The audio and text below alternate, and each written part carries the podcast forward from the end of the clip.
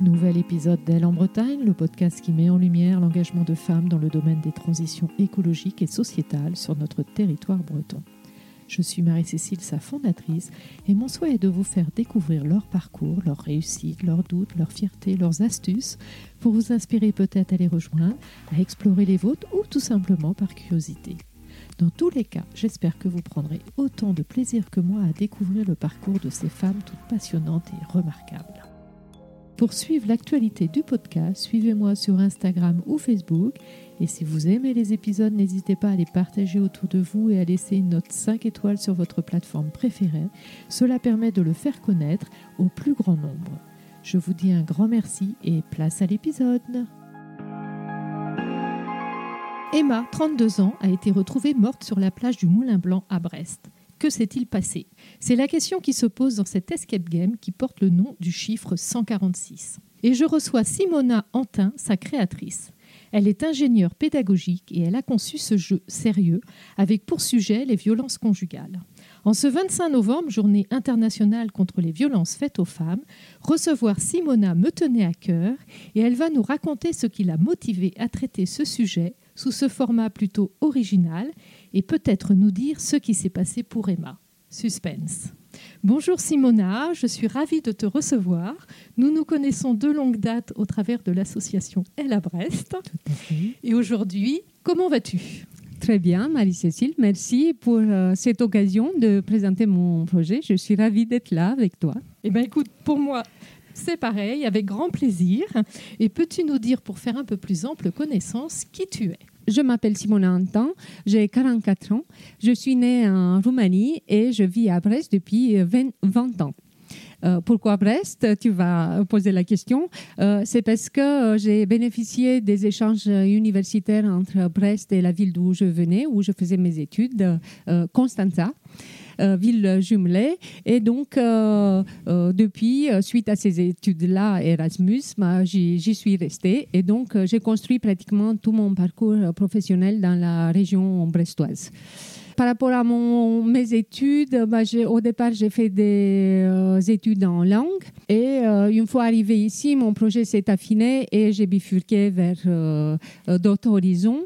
J'ai travaillé plusieurs années comme ingénieur de recherche dans une grande école brestoise, où j'ai fait également une thèse de doctorat dans le domaine qui s'appelle Infocom, sciences de l'information et de la communication. Et donc, toutes ces expériences-là m'ont amené à mon travail actuel. Travaille comme ingénieur pédagogique au CESIM Santé.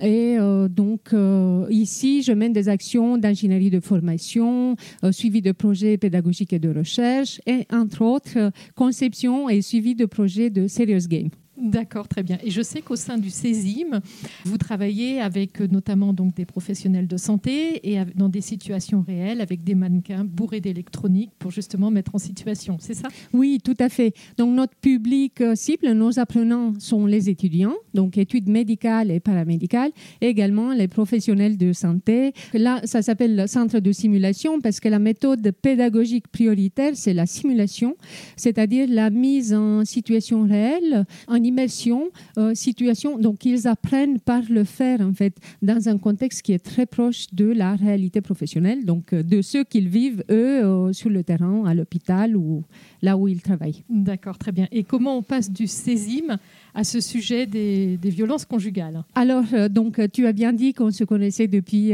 plusieurs années, donc dans le contexte de l'association Elle à Brest.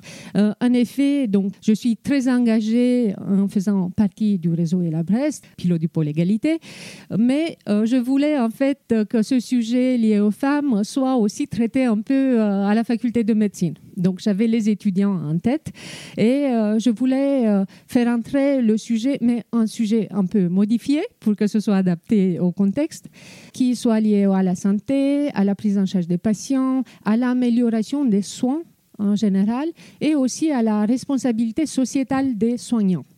D'autant plus que euh, c'est un sujet qui est peu abordé en formation il est traité un peu en marge. Il y a beaucoup de jeux hein, et de formations qui existent sur des thématiques euh, euh, de la santé, du genre, voilà. Mais c'est traité en marge, un peu effleuré, pas aussi directement comme moi je le fais dans cet escape game. Donc c'est comme ça, en fait, tu t'es dit, j'ai tout ce qu'il faut ici au Césime, j'ai le public, donc pourquoi pas envisager ce format escape game Voilà, euh, tout à fait. D'autant plus que, donc, en m'intéressant au sujet, bah, j'ai regardé un peu euh, les statistiques. Euh, comme, en tant que chercheuse, j'ai l'habitude de faire un état des lieux.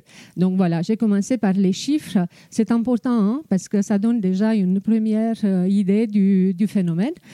Euh, et donc, euh, que ce soit dans le contexte national ou mondial, bah, les statistiques ne sont pas encourageantes. Mon année de référence est 2019 parce que j'ai créé le jeu en 2020. Euh, que ce soit les féminicides ou les violences sexistes et sexuelles, et donc les féminicides, en France, en 2019, on a compté 146 femmes qui ont été tuées euh, par euh, compagnon ou par son ex-compagnon. Donc 146 en France au 21e siècle, 2019, euh, ça me paraissait beaucoup.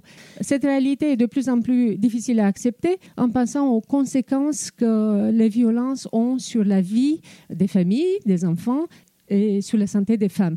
Pareil, pour rester dans les chiffres, les femmes qui subissent des violences de la part de leurs partenaires ont deux fois plus de chances d'être, euh, de consommer de l'alcool, enfin des drogues, plus de chances euh, d'être sujettes à la dépression ou de recourir à l'avortement et une probabilité quatre fois et demi plus élevée de se suicider. Donc voilà, euh, c'est ça les chiffres et c'est, comme je disais, c'est pas bon du tout. À cela s'ajoutent les coûts que ces violences représentent pour la société, coût économique. Et là, je fais référence à un livre de Lucie Peytavant qui s'appelle euh, Le coût de la virilité. Et donc euh, là, elle, elle a estimé euh, les coûts de la violence en France à 3,6 millions milliards d'euros par an. Un coût direct, ça c'est simple, médecin, justice, police, mais également les coûts indirects, donc arrêt de travail, absentéisme et, et généralement des coûts sur la productivité. Donc à tous les niveaux, les chiffres sont impactants et on devrait en tenir compte. Tout à fait. Donc en effet, c'est un sujet important, majeur même en France, comme tu dis, non seulement pour la, pour la femme, mais aussi pour tout son entourage, les enfants qui, subissent les, qui en subissent aussi les conséquences. Alors justement, tu as euh, eu l'idée de développer euh, cette thématique sous un format escape game. Pourquoi du coup? Oui, donc euh, l'escape game, c'est avant tout parce que je voulais faire créer un jeu, un jeu qui se prête bien à cet environnement-là du Césime. je voulais offrir une qualité de jeu identique à celle qu'on peut avoir quand on fait des escape games en ville. Voilà, les escape commerciaux. Et euh, j'avais tout ici, euh, la salle, euh, la régie, et voilà, tout cet environnement matériel. Ensuite, je voulais associer le format avec le thème. C'est peut-être l'une des forces du projet, le caractère innovant. Aujourd'hui, en France, il n'y a pas un, un, autre projet d'une telle envergure. Et en fait, euh, je me suis euh, également basée sur un cadre théorique qui m'a conforté dans l'idée que faire comprendre, faire apprendre, faire agir passait forcément par le vécu, par l'expérience. Donc mon intention, c'était de mettre l'apprenant, le, joueur, du coup, dans une situation sensible de la vie euh, réelle, en fait, qui lui provoquerait un comportement, un, changement de prise de conscience, en fait, et euh, plus loin, à une posture plus engagée et plus euh, militante presque dans la société. Donc voilà, ça c'est l'escape game et avant tout peut-être, c'est parce que c'est un jeu, c'est ludique, les gens prennent du plaisir, il y a des mécaniques de jeu qui font que tout, personne ne s'ennuie, des mécaniques de jeu qui s'adressent à toutes les intelligences. Donc, il y a du calcul, tu l'as déjà vécu, donc tu sais très bien, on rigole, voilà, c'est très sympa, donc le côté jeu. Mais il ne faut pas oublier que pour moi, c'est un serious escape game. Donc, il y a, un, tu l'as dit, bien dit en introduction, euh, c'est un jeu qui a des objectifs pédagogiques très précis. Et pour donner l'objectif général, c'est euh, la sensibilisation, l'information et la formation, euh, mais également l'aide au dépistage et à l'accompagnement des victimes de violences. J'aime bien utiliser l'expression méthodologie du regard parce qu'en fait, les joueurs euh, apprennent à la fin du jeu, je l'espère, à saisir, à comprendre des signes et des petits détails qui pourraient euh, les faire penser à, la, à un contexte violent. Et c'est intéressant de transposer ça après dans leur vie et de regarder le monde avec le même euh, regard. Si tu peux nous, nous, donner un exemple justement de ces petits signes qui peuvent être finalement interpeller les participants. Euh, oui, voilà, un exemple simple, c'est euh, des lunettes de soleil qui sont quelque part dans la pièce sur euh, une étagère. Et le regard différent et l'interprétation que l'on peut donner à ces paires de lunettes, c'est voilà une personne qui dit ah la dame part en voyage, elle part au soleil, alors que l'autre interprétation que moi j'attendais et j'espérais et qui se fait hein, naturellement, c'est que la, la victime cache tout simplement euh, bleu euh, suite à des violences. Oui, Simona, il faut bien reconnaître aussi que c'est un sujet encore tabou. Oui, tout à fait. Euh, c'est vrai que c'est un sujet auquel on a du mal à s'y confronter. Hein. on minimise, on banalise, on nie parfois, en tout cas, parce que je parlais du regard, on regarde souvent ailleurs en considérant qu'il y a d'autres sujets qui sont plus importants. c'est surtout qu'il y a beaucoup de résistance et de représentation réductrice du phénomène. Et elles sont liées au thème avant tout. On a du mal à euh, accepter que c'est un problème de société ou pour les professionnels de santé que c'est un problème médical. Les gens pensent que ça relève du privé, que c'est trop intime pour euh, y intervenir. Ou alors on pense que euh, ça concerne des sociétés qui sont éloignées de la nôtre. Voilà, c'est encore une fois plus facile de regarder ailleurs ou alors, si c'est chez nous, on pense que euh, ça arrive euh, à des euh, catégories socio-professionnelles ciblées, souvent les personnes plus pauvres, les marginaux.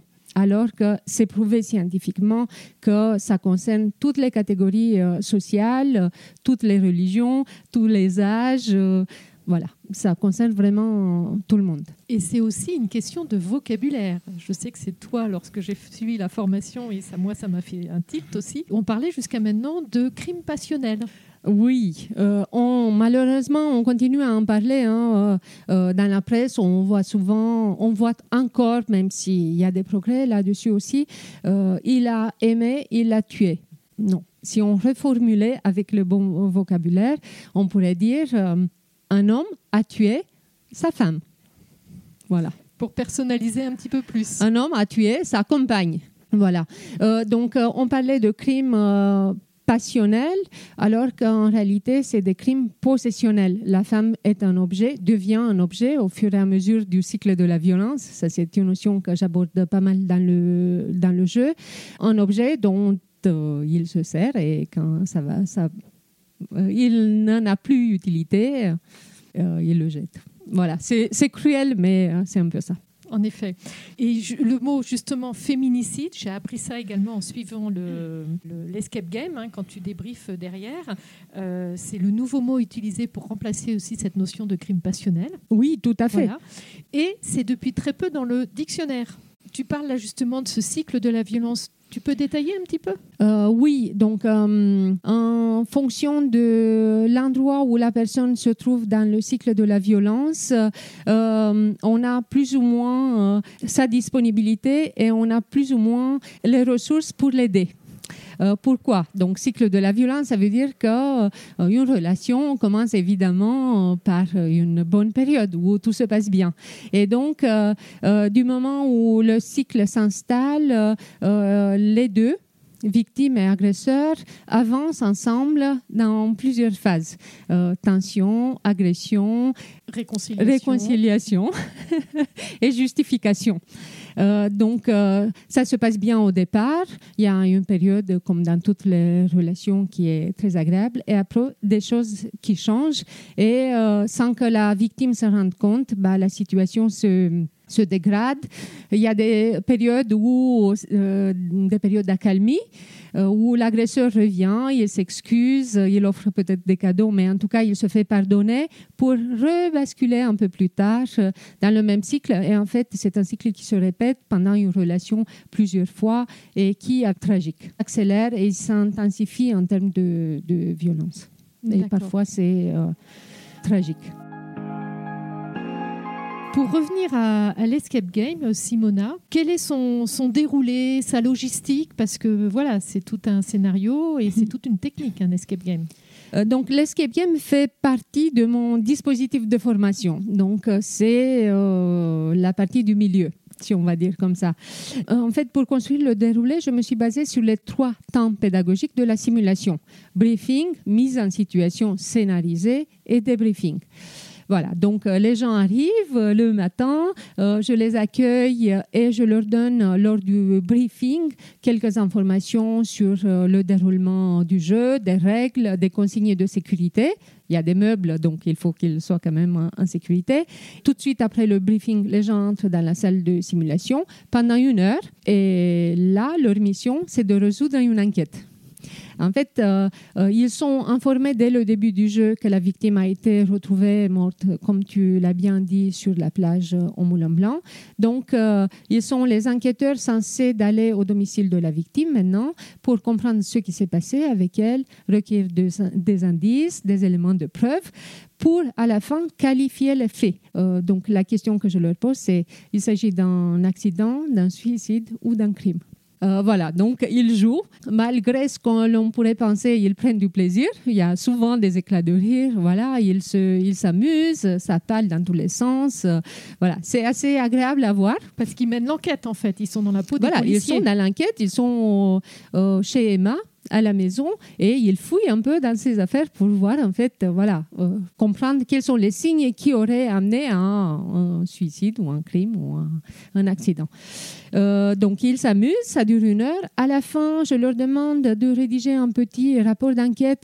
Euh, c'est un moment où ils se posent un peu et ils essayent de reconstruire ensemble l'histoire d'Emma. Qu'est-ce qui s'est passé avec elle? Parce que pendant le jeu, ils sont un peu dispersés et il faut qu'ils aient tous le même niveau de, de connaissance. Et une fois le rapport euh, réalisé, le jeu s'arrête là. On passe à la troisième étape, qui est le débriefing euh, débriefing aussi décomposé en plusieurs petites étapes. Euh, et la première serait le retour d'expérience. Pour certains, c'est un peu euh, engageant hein, et physiquement parce qu'il y a le stress du temps en fait. voilà, souvent ils ont chaud et tout, donc ça redescend et on parle de leur vécu de leurs émotions, de leur plaisir, s'ils se sont amusés, hein, et c'est le cas pour la plupart. Euh, et aussi, est-ce qu'ils ont été perturbés par, par euh, le thème? Est-ce qu'ils ont fait le lien entre le jeu et notre thème? Parce qu'ils savent dès le départ de quoi il s'agit, en fait. Et donc, euh, une fois cette euh, partie sur les émotions passée, on arrive au débriefing, donc euh, ce que moi j'appelle capitalisation de l'expérience ludique. Parce qu'il hum, il y a plein d'éléments dans le jeu, mais ils ne sont pas là par hasard. En fait, tout a un lien avec le thème. Donc, parfois, dans la précipitation, ils ne font pas le lien. Donc, on revient à partir d'un questionnaire sur des éléments vus dans le jeu et là, tout le monde est intéressé parce qu'ils viennent de vivre une expérience très forte. Donc, euh, tout le monde est très, très présent. Et c'est ça qui change aussi euh, par rapport à une formation qui, classique, euh, théorique, où on pourrait venir donner les chiffres, tout ça. Bon, déjà, le thème est difficile. bon, peut-être les gens n'auraient pas envie de, suivre cette formation. Mais là, on parle du concret, on parle d'Emma. Les gens identifient tout de suite. Enfin, c'est Emma, quoi. C'est son histoire. Donc, c'est très parlant. Et ça a beaucoup d'effets sur la sur la mémoire à long terme.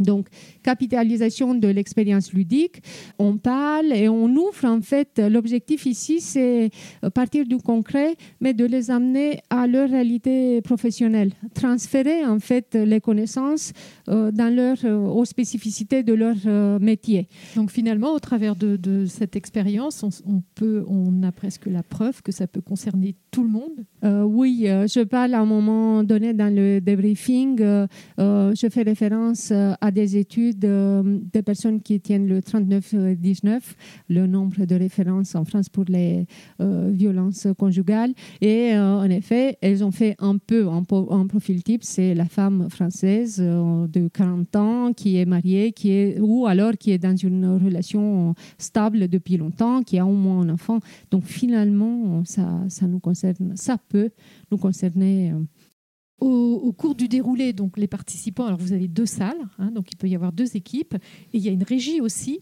Toi, tu es du coup dans la régie avec un technicien. Comment, qu'est-ce qui se passe dans cette régie?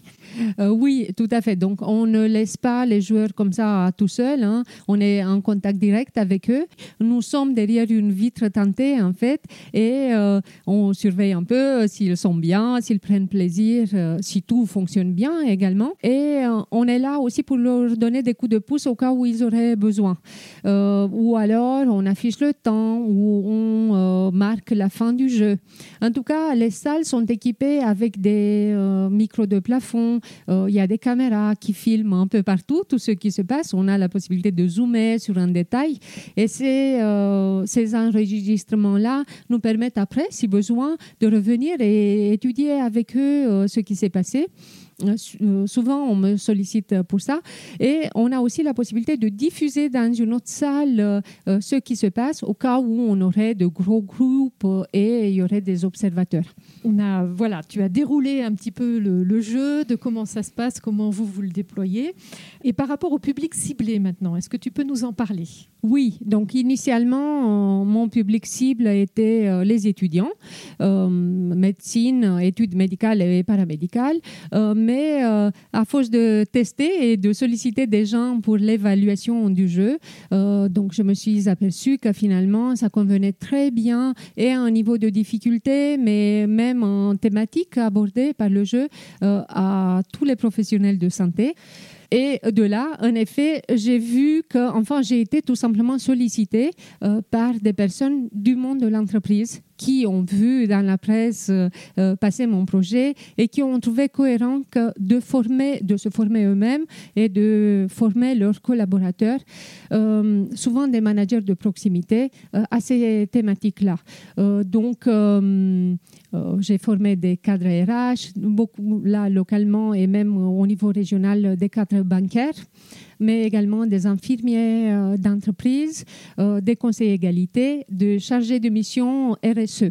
Voilà, euh, parce que je parlais tout à l'heure du coût de la non-action. Ça, c'est très important. Et c'est vrai que finalement, le fait de sensibiliser aussi au sein des entreprises, on s'aperçoit que c'est finalement aussi un sujet pour les entreprises, parce que la personne, elle arrive au travail avec ça. Oui, tout à fait. Donc, euh, euh, les violences conjugales, euh, souvent on pense que ça ne concerne pas le travail et que ça relève du privé, mais si, ça peut se manifester au travail, tout simplement par l'irruption de l'agresseur sur le lieu de travail, hein. mais également ça a un impact sur la victime directement qui ne peut pas travailler, qui peut-être s'absente du travail, ou si elle est présente, euh, bah, elle n'est pas efficace. Donc, euh, ça a un impact direct sur sa productivité, sur sa, son organisation. Voilà ça a des impacts aussi forts sur les collègues de travail qui sont là mais qui ne savent pas comment réagir, qui sont démunis devant une collègue qui peut-être voilà, montre les signes euh, d'une détresse. Euh, et ça a des effets sur l'entreprise en général en termes de productivité et de performance. Très bien. Et justement, par rapport à suite à cette euh, formation au sein d'une entreprise, des cas ont été détectés. Tu oui. en parlais justement tout à l'heure. Oui, euh, un, groupe euh, qui a fait le jeu que j'ai accueilli ici m'a signalé un peu de temps après leur expérience au 16e qu'ils avaient détecté euh, une dizaine, si je ne me trompe pas, de cas dans leur euh, euh, boîte. Donc, ça veut dire que c'est efficace et voilà, c'est rapide finalement. Déjà, après l'expérience au 16e, ils étaient capables de détecter eux-mêmes et de regarder finalement la réalité autrement, leurs collègues autrement. Oui, en effet. Donc, c'est encourageant. Mm, oui, et bon, c'était une grosse entreprise, mais déjà 10 cas, c'est énorme. Et donc, qu'est-ce qu'on peut faire pour accompagner ces personnes qui sont... Euh, qu'est-ce qu'on peut leur dire? Euh, Oui, donc euh, déjà, regardez bien autour de nous. Et si on voit des signes, tout simplement, on doit poser la question. La haute autorité de santé dont j'ai parlé tout à l'heure recommande fortement pour les professionnels de santé de poser la question. Avez-vous été victime de violence? Si on revient aux entreprises, les gens ne, se sentent pas à l'aise avec cette question. Oui, c'est un peu intrusif. Euh, donc, euh, euh, l'idée, c'est de poser des questions quand même, mais des questions ouvertes avec lesquelles on se sent à l'aise en fonction également de la relation que l'on a avec la personne. Donc, des questions adaptées. Mais on pose la question. Maintenant, il y a un risque que la personne dise oui, je suis victime. Ça, ça fait peur à beaucoup de personnes. Donc, euh, euh, c'est l'objectif aussi du dispositif, hein, d'outiller les gens. Donc, le moment où la personne affirme être victime de violence, il faut avant tout écouter. L'écoute est une action en soi. Euh, ne pas euh, minimiser, banaliser, juger, en fait, écouter et poser un cadre sécurisant dans lequel euh, on fait comprendre à la personne qu'on est là et qu'on le soutient. Il y a des phrases qu'il faut apprendre par cœur et qu'on doit être capable de sortir à tout moment. je te crois, tu n'y es pour rien. Le seul responsable, c'est l'agresseur. la loi interdit les violences et je peux t'aider. Voilà, ça, une fois intégré, je pense qu'on est tous capables de le, dire. Il y a la, possibilité que euh, la euh, victime dise, enfin, non, c'est pas c'est pas vrai, euh, je suis pas. Il faut respecter sa parole également. Et si c'est pas vrai, c'est pas grave, c'est de la prévention. Voilà, ça ouvre quand même un dialogue et ça casse le tabou. Tout à fait. Et ça peut, même si la victime ne souhaite pas en parler dans l'immédiat, ça peut après faire son petit bout de chemin et ça peut peut-être, à quelques semaines, mois, euh, l'amener justement à, elle aussi être dans l'action et chercher des solutions. Voilà, elle sait qu'elle peut parler. Voilà, donc euh, ça c'est clair. Souvent on dit que les victimes n'en parlent pas. Si elles en parlent, mais il faut être prêt à accueillir leurs paroles et surtout à respecter leur euh, rythme. Elle ne parle pas une première fois, mais à un moment, quand elle aura besoin et elle va en parler, il faut savoir se montrer présent et surtout il faut garder le contact et rester un peu une personne de référence et de confiance pour la personne. Et quand elle sera prête, elle en parlera. Et du moment où elle en parle, évidemment, on est formé ou pas, mais il faut savoir aussi l'accompagner et le, la diriger vers des associations, des structures qui sont spécialisées et qui peuvent proposer une aide efficace et euh, voilà, euh, solide il y a un numéro aussi, le 3919. Oui, c'est le numéro national de référence pour les violences euh, faites aux femmes, mais on peut appeler, si on est concerné directement, on peut appeler pour toutes les situations qui nous font penser à ça. D'accord, très bien. Euh, alors, tu parlais tout à l'heure du public, donc des professionnels de santé, des entreprises, mais tu t'es aussi aperçu que ça pouvait concerner parmi les publics qui les côtoient, la police, la gendarmerie, la justice, euh, ils sont concernés aussi par ton Oui, tout à fait, tout à fait. Donc euh, euh, là, les prochaines sessions que j'organise au CESIM, c'est avec les pompiers qui ont déjà testé et qui sont très très intéressés. La police c'est mon public cible que j'ai pas encore réussi à toucher, mais j'ai fait plusieurs euh, séances avec les gendarmes. Euh, oui, ils, euh, ils, sont demandeurs en fait des formations comme ça, et je pense que les avocats, les magistrats, c'est des gens qui ont beaucoup d'impact sur la vie des gens, donc il faut absolument qu'ils soient soient formés. Par rapport aux victimes, ok pour les identifier et, tenter de les, de les, faire parler et puis voilà qu'elles puissent se livrer, mais Comment faire pour justement euh, leur permettre de, s'extraire de cette situation? Nous, quand on les aide à prendre conscience du statut de victime, très longtemps, euh, les victimes elles-mêmes, euh, elles sont dans le déni. C'est tellement immense, c'est qu'elles vivent, c'est tellement difficile à appréhender que, voilà, c'est une longue période où elles n'acceptent pas la situation. Une fois la prise de conscience faite, bah, ça peut prendre beaucoup de temps jusqu'à ce qu'elle euh, qu'elle s'en sorte euh, de cette situation. Et donc euh, là, il faut beaucoup d'accompagnement. c'est la responsabilité des structures dont j'ai parlé qui savent bien faire. mais nous, on peut les accompagner en leur donnant des clés, préparer le départ Hein, l'extraction de ce climat euh, violent. Donc, en préparant, on peut euh, avoir un double de clés, euh, faire des photocopies des papiers d'identité, ouvrir un autre compte bancaire. En tout cas, avoir des données, son numéro à des personnes de confiance, appeler en situation voilà, critique et préparer en fait le départ pour que le moment où la personne s'en sort, qu'elle soit pas rattrapée et que la situation soit plus compliquée. Et il faut savoir aussi qu'il y a des dispositifs légaux. hein. Il y a le téléphone de grand danger, il y a l'ordonnance de protection, euh, il y a beaucoup de choses qui sont faites par les, autres, euh, les forces de l'ordre pour protéger toutes ces femmes. Donc il y a quand même de l'espoir. hein. Tout à fait, et fort heureusement d'ailleurs. Alors, ce podcast s'appelle Elle en Bretagne.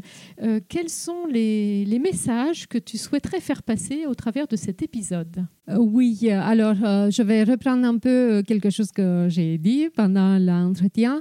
Alors, pour les femmes qui sont concernées par les violences, parlez-en, on vous croit. Pour les autres qui ne sont pas concernées, regardez bien autour de vous hein, et soyez vigilantes pour celles qui en ont besoin. Et bah, pour tous les autres, bah, venez vous former. Euh, Merci pour cet échange, de nous avoir partagé toutes tes connaissances dans ce domaine justement de, bah, des, des violences faites aux femmes et pour une meilleure, surtout une meilleure prise en charge des femmes victimes de violences. Euh, Est-ce que tu souhaiterais rajouter quelque chose? Euh, non, à part le fait de te remercier. Et merci pour cet entretien. C'est euh, une belle occasion de, par- de parler d'un projet qui est très important pour moi. Oui, on l'a bien senti. eh bien, écoute, merci à toi, merci à toutes celles et tous ceux qui nous écoutent. Merci aussi de votre fidélité. Si vous avez aimé, donc n'hésitez pas à commenter, à liker sur les réseaux sociaux ou à mettre des notes sur vos plateformes préférées. Et je vous dis dans 15 jours pour le prochain épisode. Kenavo Au revoir.